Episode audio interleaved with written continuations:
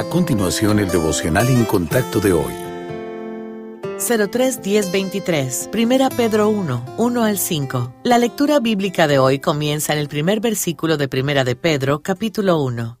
Pedro, apóstol de Jesucristo a los expatriados de la dispersión en el Ponto, Galicia, Capadocia, Asia y Bitinia, elegidos según la presencia de Dios Padre en santificación del Espíritu, para obedecer y ser rociados con la sangre de Jesucristo. Gracia y paz os sean multiplicadas. Bendito el Dios y Padre de nuestro Señor Jesucristo, que según su grande misericordia nos hizo renacer para una esperanza viva, por la resurrección de Jesucristo de los muertos, para una herencia incorruptible, incontaminada e inmarcesible, reservada en los cielos para vosotros, que sois guardados por el poder de Dios mediante la fe, para alcanzar la salvación que está preparada para ser manifestada en el tiempo postrero.